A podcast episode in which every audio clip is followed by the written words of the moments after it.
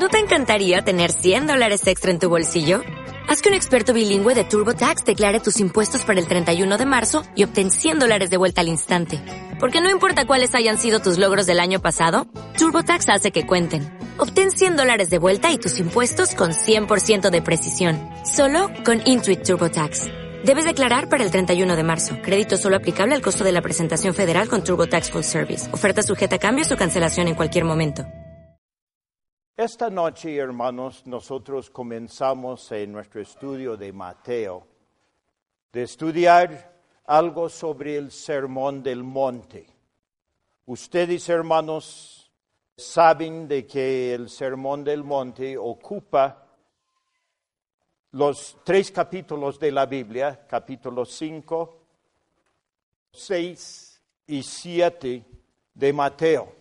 En realidad no voy a entrar en detalles sobre el Sermón del Monte esta noche, pero quiero que vean ciertas cosas que hay acá, o sea que para que tengamos una vista panorámica, y solamente quiero leer los títulos de estos capítulos, ¿ya?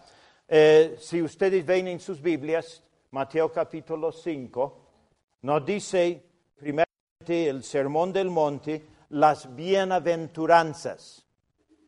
Ya ahí comienza, bienaventurados los pobres en espíritu, porque de ellos es el reino de los cielos. No vamos a estudiarlo a fondo, pero quiero que ustedes vean. Habla de bienaventuranzas. Y para los que son bienaventurados, ¿qué es lo que hay? El reino de los cielos. ¿Ya? Llegamos al versículo 13 y habla de la sal de la tierra.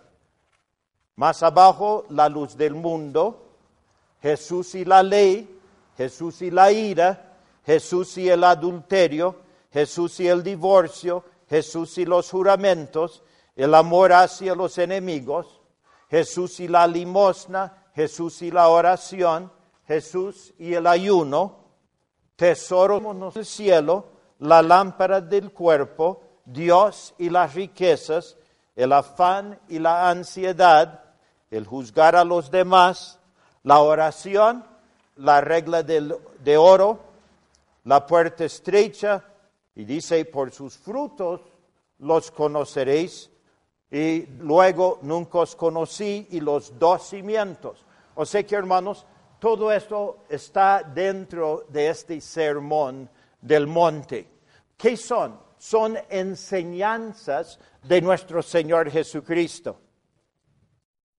Nosotros creemos que acá Él hace una descripción del ciudadano del reino de los cielos en el día de hoy. ¿Ya? O sea, en la época de la iglesia. O sea que creemos de que Él está diciendo cómo debería de estar viviendo uno quien tiene a Jesucristo como su rey. Y yo creo que esto vamos a buscar aplicar a nuestras vidas hoy. ¿Ya? Eh, podríamos decir, hermanos, de que no solamente tenemos el Sermón del Monte, sino tenemos en el Evangelio de Mateo las parábolas del reino tenemos otras enseñanzas acerca del reino de Dios. Y entonces nosotros estamos queriendo comprender acá de que este reino de Dios aplica a nuestras vidas hoy.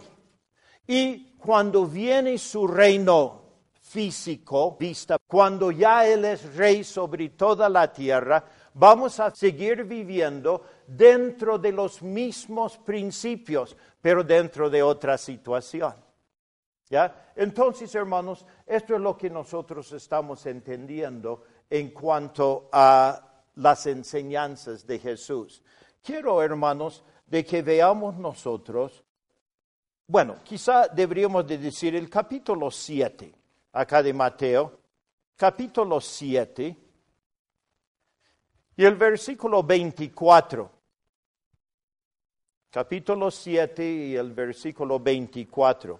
Dice, cualquiera pues que me oye estas palabras y las hace, le compararé a un hombre prudente que edificó su casa sobre la roca.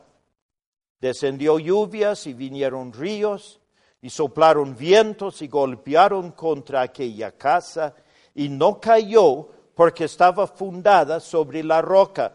Pero cualquiera que me oye estas palabras y no las hace, le compararé a un hombre insensato que edificó su casa sobre la arena. Y descendió lluvia y vinieron ríos y soplaron vientos y dieron con ímpetu contra aquella casa y cayó y fue grande su ruina. ¿No? ¿Qué es lo que está diciendo nuestro Señor Jesucristo? Ustedes ponen en práctica estas palabras que les estoy dando a ustedes y ustedes van a ser gente sabia, gente prudente. Ustedes van a ser personas que van a traer gloria a Dios por la obediencia a estas palabras acá. Entonces, hermanos, no deberíamos de descartarlos, no deberíamos de ponerlo a un lado. El quien oye estas palabras y dice, ah, no, esto es para otra época.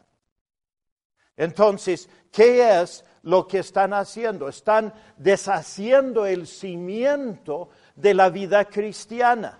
¿Ya? Están diciendo, no, eso no aplica a nuestras vidas. Hermanos, necesitamos entender de que Jesucristo nos está enseñando cómo vivir. Bueno, quizá menciono una cosa que es algo importante acá. Nuestra vida, hermanos, es una vida guiada por el Espíritu Santo. El Espíritu Santo nos enseña a desechar ciertas cosas y a aceptar otras cosas. El fruto del Espíritu en nuestra vida es amor, gozo, paz, paciencia, benignidad, bondad, fidelidad, mansedumbre dominio propio. O sea que estas cosas deberían de formarse por estar el Espíritu de Dios dentro de nuestras vidas. Pero llegamos a cosas específicas y acá nos dice que estas cosas se desechan y otras cosas recogemos.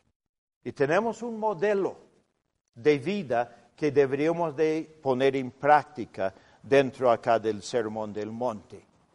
Entonces, hermanos, deberíamos de tener presente este hecho. Ahora, quiero también, hermanos, de que veamos otro texto acá, Hebreos y el capítulo 1. Hebreos capítulo 1. Y vamos a leer en los versículos 1 y 2. Dice, Dios, habiendo hablado muchas veces, y de muchas maneras en otro tiempo a los padres por los profetas, en estos postreros días nos ha hablado por el Hijo, a quien constituyó heredero de todo y por quien asimismo hizo el universo. ¿Cómo nos ha hablado Dios en estos postreros días? Por el Hijo. No vamos a descartar sus palabras, hermanos. Dios nos ha hablado por medio de su Hijo. Podríamos ver otro texto acá, 1 Timoteo, capítulo 6. 1 Timoteo, capítulo 6. Y los versículos 3 y 4. Dice así, si alguno enseña otra cosa, y no se conforma a las sanas palabras de nuestro Señor Jesucristo y a la doctrina que es conforme a la piedad, está envanecido, nada sabe y delira acerca de cuestiones y contiendas de palabras, de las cuales nacen envidias, pleitos, blasfemias, malas sospechas, disputas necias de hombres corruptos de entendimiento y privados de la verdad hay una condenación bien fuerte para aquellas personas que no se conforman a las sanas palabras de nuestro Señor Jesucristo. O sea que, hermanos, las enseñanzas de Jesús sí aplican a nuestra vida hoy, a la iglesia, que es de suma importancia, hermanos, para nosotros. Quiero que vean Juan capítulo 15. Aquellas personas, hermanos, que rechazan Mateo, ya, o que dicen que es para el tiempo del reino milenial, ¿no? Aquellas personas dicen que Juan sí es para nuestro tiempo, para la iglesia, pero Mateo no.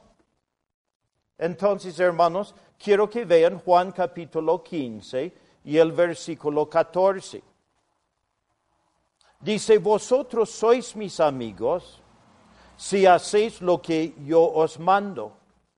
Ya no os llamaré siervos, porque el siervo no sabe lo que hace su Señor, pero os he llamado amigos, porque todas las cosas que oí de mi Padre os las he dado a conocer. Entonces Jesucristo está diciendo acá, como a amigos, Él está compartiendo las cosas que Dios, su Padre, le había dado a conocer. Entonces, hermanos, hay otro texto donde dice, si rechazamos las palabras de Jesucristo, estamos también rechazando al Padre. Entonces, tengamos cuidado, hermanos, de que nosotros apliquemos estas palabras de Jesucristo a nuestras vidas hoy. Quiero que noten, hermanos, en otro texto, el capítulo 10 de Juan y el versículo 27. Capítulo 10, versículo 27. Dice el Señor Jesucristo, dice, mis ovejas oyen mi voz, yo las conozco y me siguen, y yo les doy vida eterna, y no perecerán jamás, ni nadie las arrebatará de mi mano. ¿Qué dice Jesús? Sus ovejas, ¿qué es lo que hacen? Oyen su voz y le siguen. Entonces, hermanos, las sanas palabras de nuestro Señor Jesucristo son palabras que nosotros deberíamos de poner en práctica dentro de nuestras vidas. Quizá, hermanos, eh, les cuento las personas que rechazan el libro de Mateo o las enseñanzas de Mateo son los dispensacionalistas. O sea que dicen que necesitamos interpretar la Biblia de acuerdo a las dispensaciones, dividir correctamente la palabra de Dios, es lo que dicen ellos, que algunas enseñanzas han sido para dispensaciones o épocas distintas donde Dios obraba en diferente forma. O sea que dice que Dios obraba diferente en el huerto de Edén, que obraba diferente ya durante el tiempo de la promesa, que obraba diferente bajo la ley y ahora en la vida de Jesucristo lo consideran todavía como el tiempo de la ley, mientras que ahora nosotros estamos en el tiempo de la gracia. O sea que van dividiendo las cosas así y luego va a haber el reino terrenal del Señor Jesucristo, el tiempo del milenio, y que en cada dispensación, como dicen ellos, en cada época, Dios obra en una forma distinta. Ahora, hasta cierto punto, hermanos, es cierto. Pero cuidado de que no cortemos las palabras de Jesucristo diciendo de que no aplican ellos a nuestras vidas en el día de hoy. ¿Ya? O sea que esto para aclarar un poquito el conflicto que hay sobre las palabras de Jesucristo. Hermanos, lo que yo estoy queriendo decir es que el Sermón del Monte muestra cómo deberíamos nosotros de vivir en este tiempo. ¿Ya? Entonces, Hermanos, quiero que nosotros vayamos otra vez al libro de Mateo y el capítulo 5. Y vamos a leer, hermanos, acá en el versículo 1. Dice así, viendo la multitud, subió al monte y sentándose vinieron a él sus discípulos y abriendo su boca les enseñaba diciendo, ¿ya? Hermanos, ¿cómo es que Jesucristo o a quién presenta él este mensaje? ¿Quiénes son las personas en especial a quien él está hablando este mensaje? A sus discípulos, a sus discípulos. Ya nos dice viendo la multitud, subió al monte y sentándose vinieron a él sus discípulos. Quizá deberíamos de ver también en el capítulo 7 y el versículo 28 dice, y cuando terminó Jesús estas palabras, la gente se admiraba de su doctrina porque les enseñaba como quien tiene autoridad y no como los escribas. Entonces, acá también, hermanos, nosotros vemos de que hay más gente. Hay los discípulos, no se refiere a los doce apóstoles, hermanos, solamente. Recuerden que todavía no ha designado doce apóstoles. Son las personas que están siguiendo a Jesús, están queriendo saber cuál es la enseñanza de Él. Y hay una multitud, pero no la gran multitud. O sea que la gran multitud de repente estaban ahí por curiosidad, que estaban ahí para sacar algún provecho temporal del Señor Jesucristo. Estas son personas que tienen interés verdaderamente a saber cómo andar dentro del camino del Señor. ¿Ya? Y se acuerda, hermanos, lo que dijo Jesucristo al final de su ministerio, antes de subir al cielo, ¿qué es lo que dijo? Dice, vayan y hagan discípulos a todas las naciones, bautizándolos en el nombre del Padre, del Hijo y del Espíritu Santo, enseñándoles que guarden todas las cosas que os he enseñado. Entonces, hermanos, acá tenemos estas palabras de Jesús que sus discípulos querían aprender porque esto va a ser la base para una vida verdaderamente cristiana, una vida que llevamos en obediencia a nuestro Señor Jesucristo. Ahora, hagamos una comparación, hermanos. Cuando Dios dio la ley en el monte Sinaí, ¿cómo era? ¿Se acuerdan, hermanos, de que Dios bajó sobre el monte Sinaí? Había oscuridad, había relámpagos, la voz de Dios era en voz tronante. El pueblo se asustó frente a esta situación. O sea que realmente, hermanos, era una cosa, podríamos decir, espectacular en ese momento. ¿Podía la gente acercarse, hermanos, al monte o no? ¿Qué es lo que dijeron? Pon límite alrededor del monte para que nadie se acerque. El que se acercaba tenía que morir. O sea que, hermanos, Dios se puso a lo lejos, podríamos decir, del pueblo. Ya Dios dice, esto van a hacer, esto es ley, ustedes tienen que obedecer esto. Acá, hermanos, Él llama a sus discípulos que vengan hacia Él, se sienta ahí como un hombre, Dios se había hecho hombre para vivir en medio de ellos, y Dios con su cariño y con su amor, Él les va enseñando las cosas que muestran cómo debería de vivir un verdadero seguidor de Jesucristo. O sea que Él quiere cambiar el corazón nuestro. No es una ley exterior que debería de estar ahí, sino más bien es algo que deberíamos de poner en el corazón, de modo de que nuestros corazones queden cambiados y por amor a nuestro Señor Jesucristo, nosotros pongamos en práctica estas cosas que Él ha enseñado a su pueblo. ¿Qué es lo que dijo Jesucristo? Si me amáis, guardad mis mandamientos. ¿Ya? El que me ama, mi palabra guardará. El que no me ama, no guarda mi palabra. ¿No es así? Entonces, hermanos, nosotros vemos de que esta debería de ser una expresión de amor en nuestros corazones y por lo tanto ponemos en práctica las cosas de Dios. ¿no? Entonces vemos estos contrastes.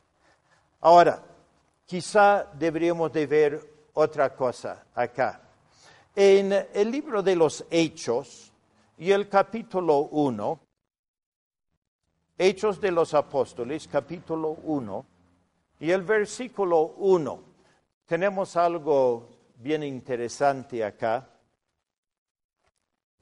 Dice, en el primer tratado o teófilo, hablé acerca de todas las cosas que Jesús comenzó a hacer y a enseñar.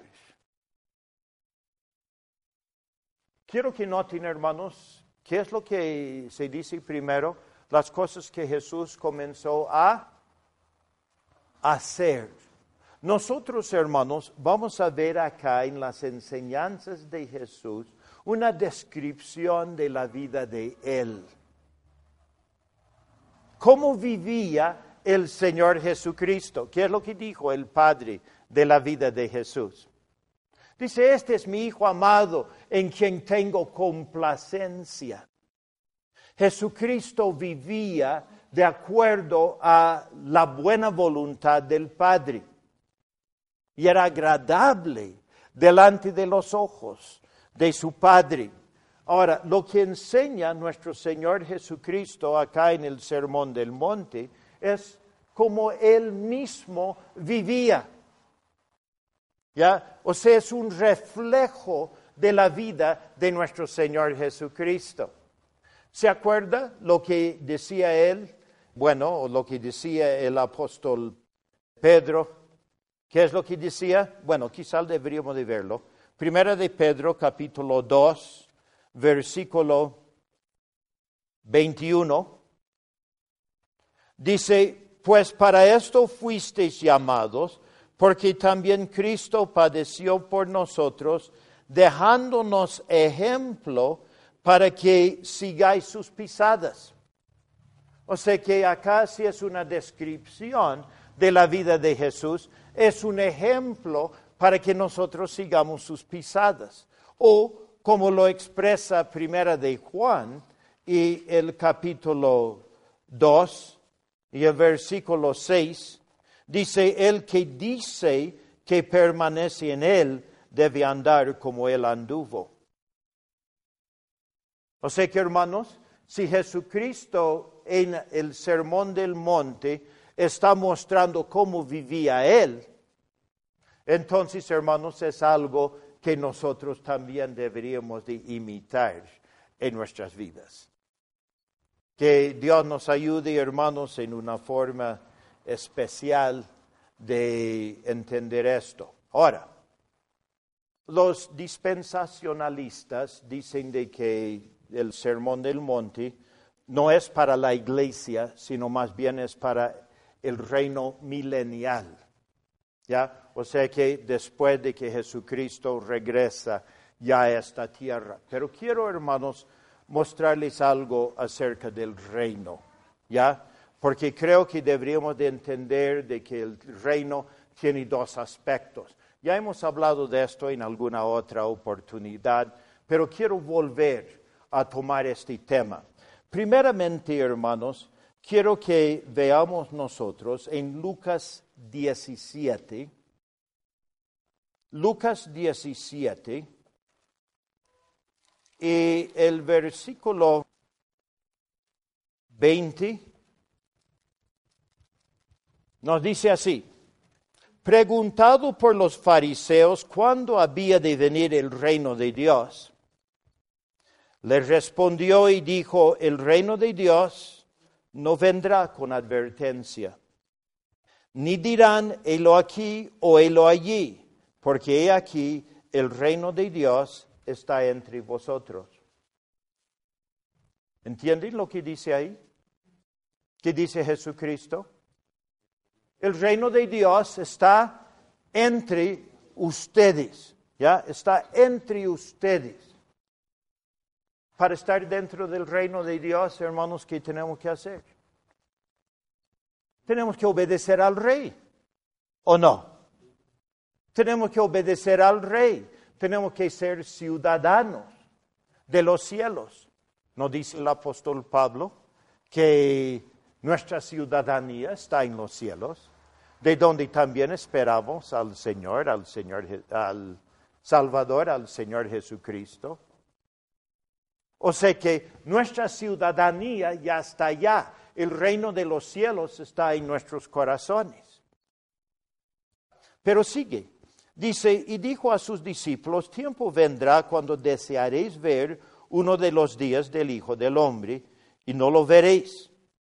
Y os dirán, helo aquí o helo allí. No vayáis ni lo sigáis, porque como el relámpago que al fulgurar resplandece desde un extremo del cielo hasta el otro, así también será el Hijo del Hombre en su día.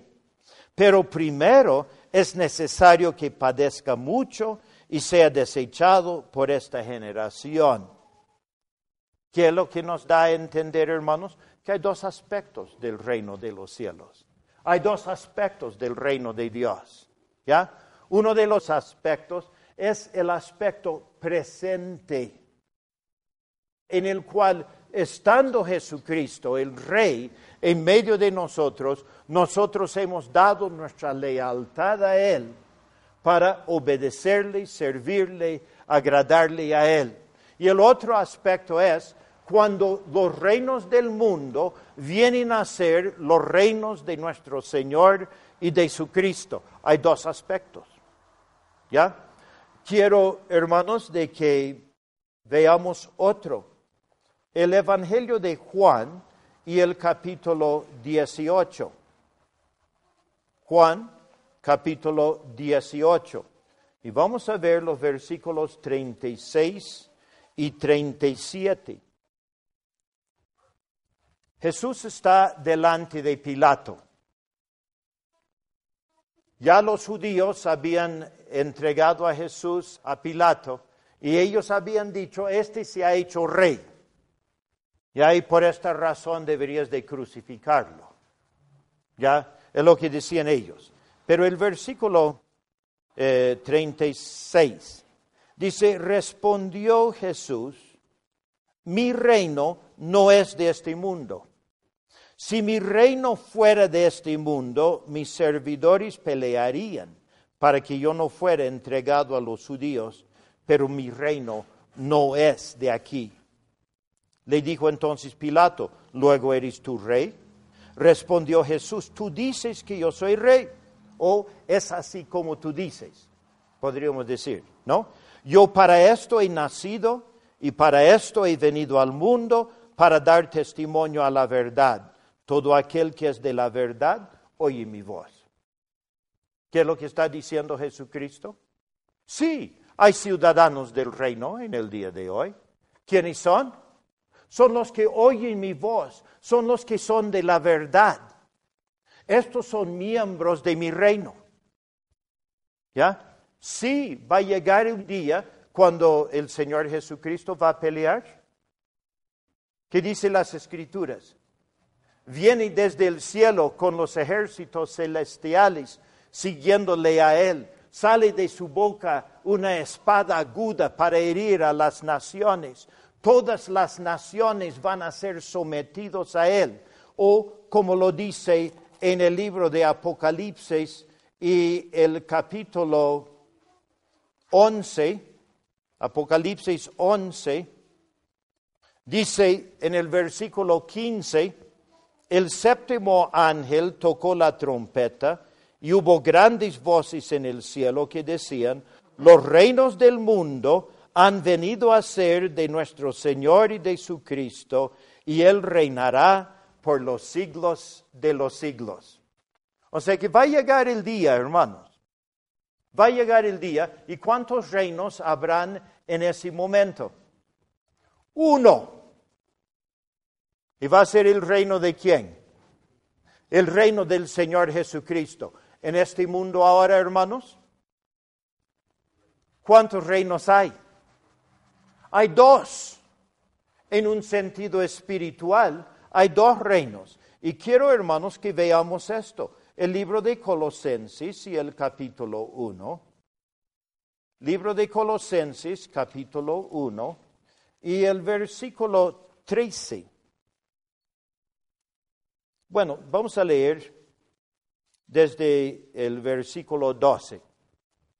Dice, con gozo dando gracias al Padre que nos hizo aptos para participar de la herencia de los santos en luz el cual nos ha librado de la potestad de las tinieblas y trasladado al reino de su amado Hijo, en quien tenemos redención por su sangre, el perdón de pecados. ¿Cuántos reinos hay ahora, hermanos?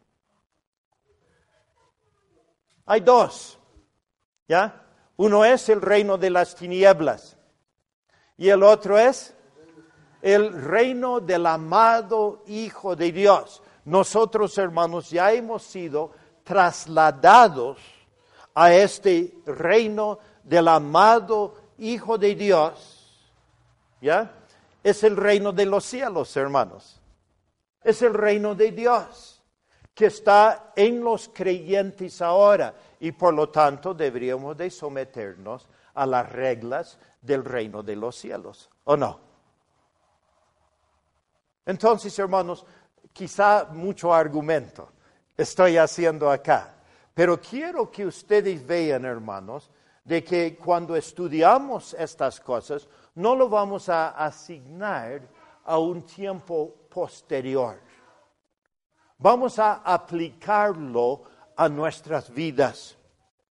Vamos a buscar vivir de acuerdo a las enseñanzas de Jesús acá en Mateo capítulo 5 al 7, porque creemos que es para nosotros. Ahora, hermanos, quiero que nosotros observemos alguna cosa. Para esto voy a leer alguna cosa que he escrito y bueno, he sacado de otro libro con algunas modificaciones, ¿ya?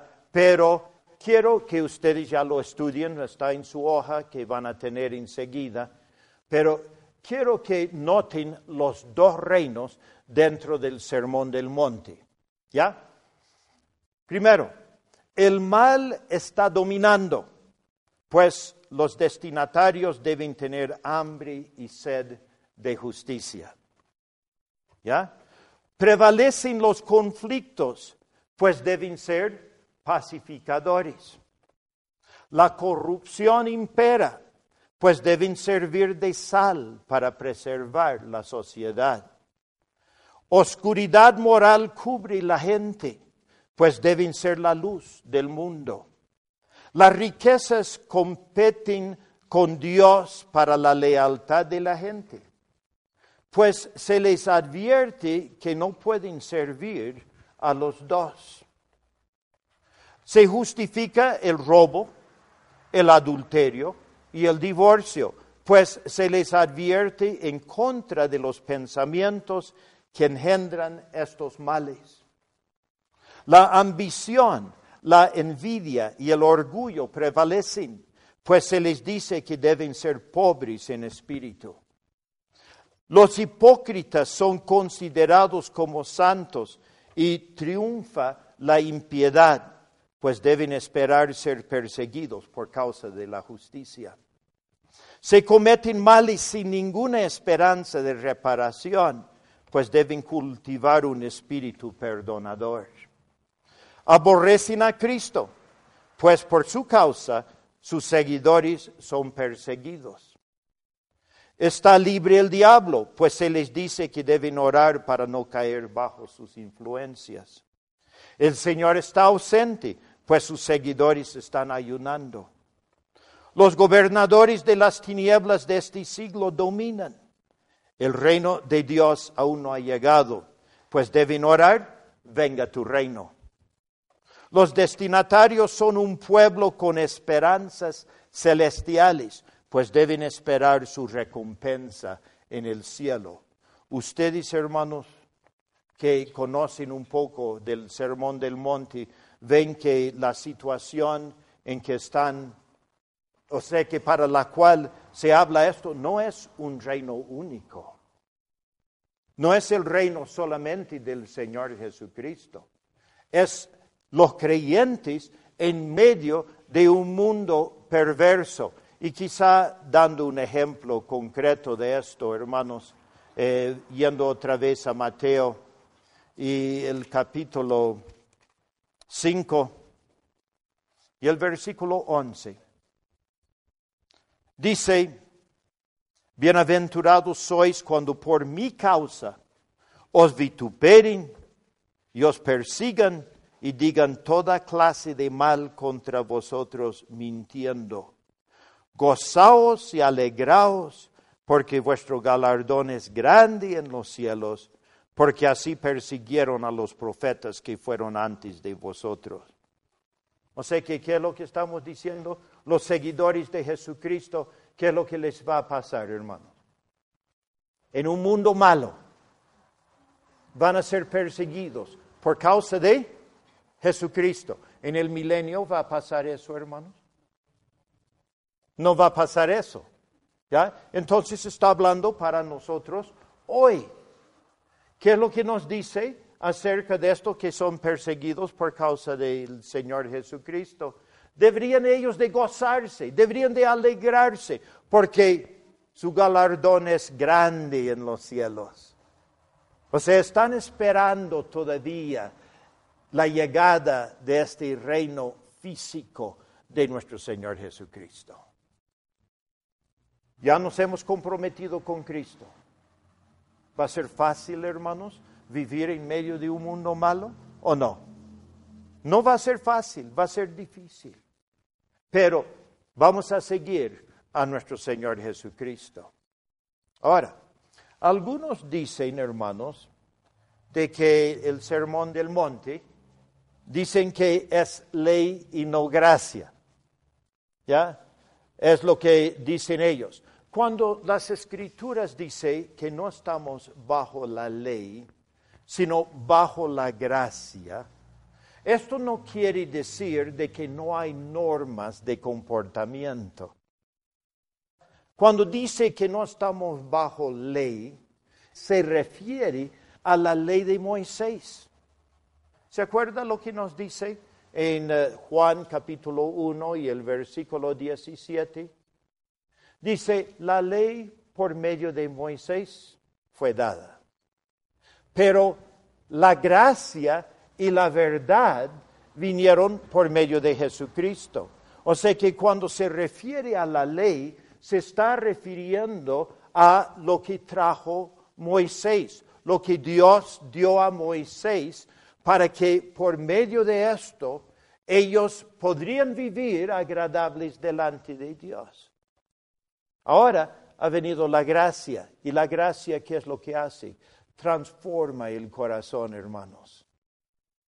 Ya la gracia transforma el corazón. Nosotros vamos a querer obedecer y servir a nuestro Señor Jesucristo con todo el corazón. ¿Ya? Entonces, hay otra vez este hecho de que el Sermón del Monte describe la vida de Jesús y nosotros somos imitadores de él. No es ley, sino más bien es un modelo. Es un modelo que nosotros deberíamos de poner en práctica en eh, nuestras vidas. Ahora, hay otros hermanos que dicen de que las normas del Sermón del Monte son imposibles para nosotros, muy difíciles, que el creyente nunca va a poder vivir de acuerdo al modelo. Y dicen que como es imposible o difícil, entonces de todas maneras no es un requisito de Dios sobre la vida de nosotros. Solamente quiero decirles, hermanos, Dios nos ha dado de su Espíritu. Quiero que veamos nosotros en el libro de Romanos y el capítulo 8, libro de Romanos y el capítulo 8, y el versículo 3 nos dice así, porque lo que era imposible para la ley, por cuanto era débil por la carne, Dios enviando a su Hijo en semejanza de carne y de pecado, y a causa del pecado condenó al pecado en la carne, para que la justicia de la ley se cumpliese en nosotros, que no andamos conforme a la carne, sino conforme al Espíritu. Lo que era imposible para la ley, que era imposible para la ley, hermanos. Hacernos vivir al agrado de Dios. No, era imposible para la ley. Pero ahora, ¿qué es lo que tenemos nosotros acá? Tenemos la gracia de Dios, nos ha dado de su Espíritu.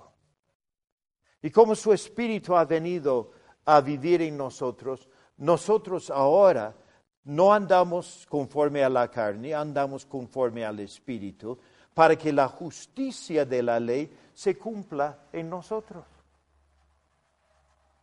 O sea que va a transformar nuestras vidas la presencia de Jesucristo. Quiero que vean ustedes, hermanos, en el libro de Tito. Y el capítulo 3. Tito, capítulo 3, y vamos a leer los versículos 4 y 5. Dice, pero cuando se manifestó la bondad de Dios nuestro Salvador y su amor para con los hombres, nos salvó, no por obras de justicia que nosotros hubiéramos hecho, sino por su misericordia y quiero que noten acá, hermanos, dice, por el lavamiento de la regeneración y por la renovación en el Espíritu Santo. ¿Qué hizo Dios primeramente, hermanos, en nuestra vida? Nos lavó de nuestros pecados, nos salvó, y no es por obras de justicia que nosotros hemos hecho. No estamos diciendo que el sermón del monte nos va a salvar. Hay algunas personas que dicen, yo vivo de acuerdo al sermón del monte y por lo tanto voy a ser salvo. Hermanos, están muy equivocados. No, están muy equivocados en este sentido. Nadie se salva por medio de las buenas cosas que hace Él. Somos salvos como? Por la gracia de Dios, Cristo Jesús murió en nuestro lugar y Él nos dio la salvación como un regalo gratuito. Pero noten otra cosa que ha hecho Dios por nosotros. Nos habla del lavamiento de la regeneración. ¿Qué es la regeneración, hermanos? Nos ha producido una vida nueva dentro de nosotros. Nos ha quitado este corazón de piedra. Nos ha puesto un corazón de carne nos ha hecho hijos de Dios, nos ha renovado nuestro espíritu, hermanos, a través de su presencia en nuestras vidas. ¿Ya? Esto nos ha lavado de estas costumbres del pasado para que en realidad pudiéramos andar en caminos de santidad y agradables a Dios. Y además de esto, es por la renovación en el Espíritu Santo. O sea que habiendo venido el Espíritu Santo a nuestras vidas, nos renueva, nos hace nuevos, hermanos, nuevas criaturas. Si alguno está en Cristo, ¿qué dice la Biblia? Nueva criatura es, las cosas viejas pasaron, y aquí todas son hechas nuevas. Entonces, si tenemos un modelo de vida, hermanos, ¿es para qué? Para que lo imitemos para que vayamos por este camino, que lo veamos como un modelo por el cual nosotros vamos a encaminarnos al agrado de Dios. Recuerden, son las sanas palabras de nuestro Señor Jesucristo. No deberíamos de desecharlas, sino más bien ponerlas en el corazón y vivir para la gloria de Dios. Entonces, hermanos, espero que mientras estudiamos estos tres capítulos, vamos a tener en cuenta estas cosas. No escuchen a aquellas personas que dicen que no son para nosotros. Sí son para nosotros, hermanos. Son para que nosotros vivamos dentro del camino de nuestro Dios. Esperamos de que Dios nos ayude mientras que estudiamos estas cosas. Suplico, hermanos, sus oraciones. ¿Ya? Que podríamos nosotros en realidad compartir esta verdad de tal forma de que nuestros corazones vengan a ser sensibles a las cosas del Señor y que deseemos caminar en estos caminos de Dios, poner en práctica todo lo que Jesucristo nos dice y que así, hermanos, seamos la luz del mundo. ¿Qué es lo que dijo el Señor Jesucristo ahí en el Sermón del Monte? Dice, vosotros sois la luz del mundo. Una ciudad asentada sobre un monte no se puede esconder, ni se oculta la lámpara debajo del cajón. ¿Ya? O sea que, hermanos, nosotros vamos a buscar brillar en este mundo con los principios de Dios activos dentro de nuestras vidas por el poder del Espíritu Santo. Que Dios nos ayude, hermanos. En Sherwin Williams somos tu compa, tu pana, tu socio, pero sobre todo somos tu aliado, con más de 6.000 representantes para atenderte en tu idioma y beneficios para contratistas que encontrarás en aliadopro.com. En Sherwin Williams somos el aliado del PRO.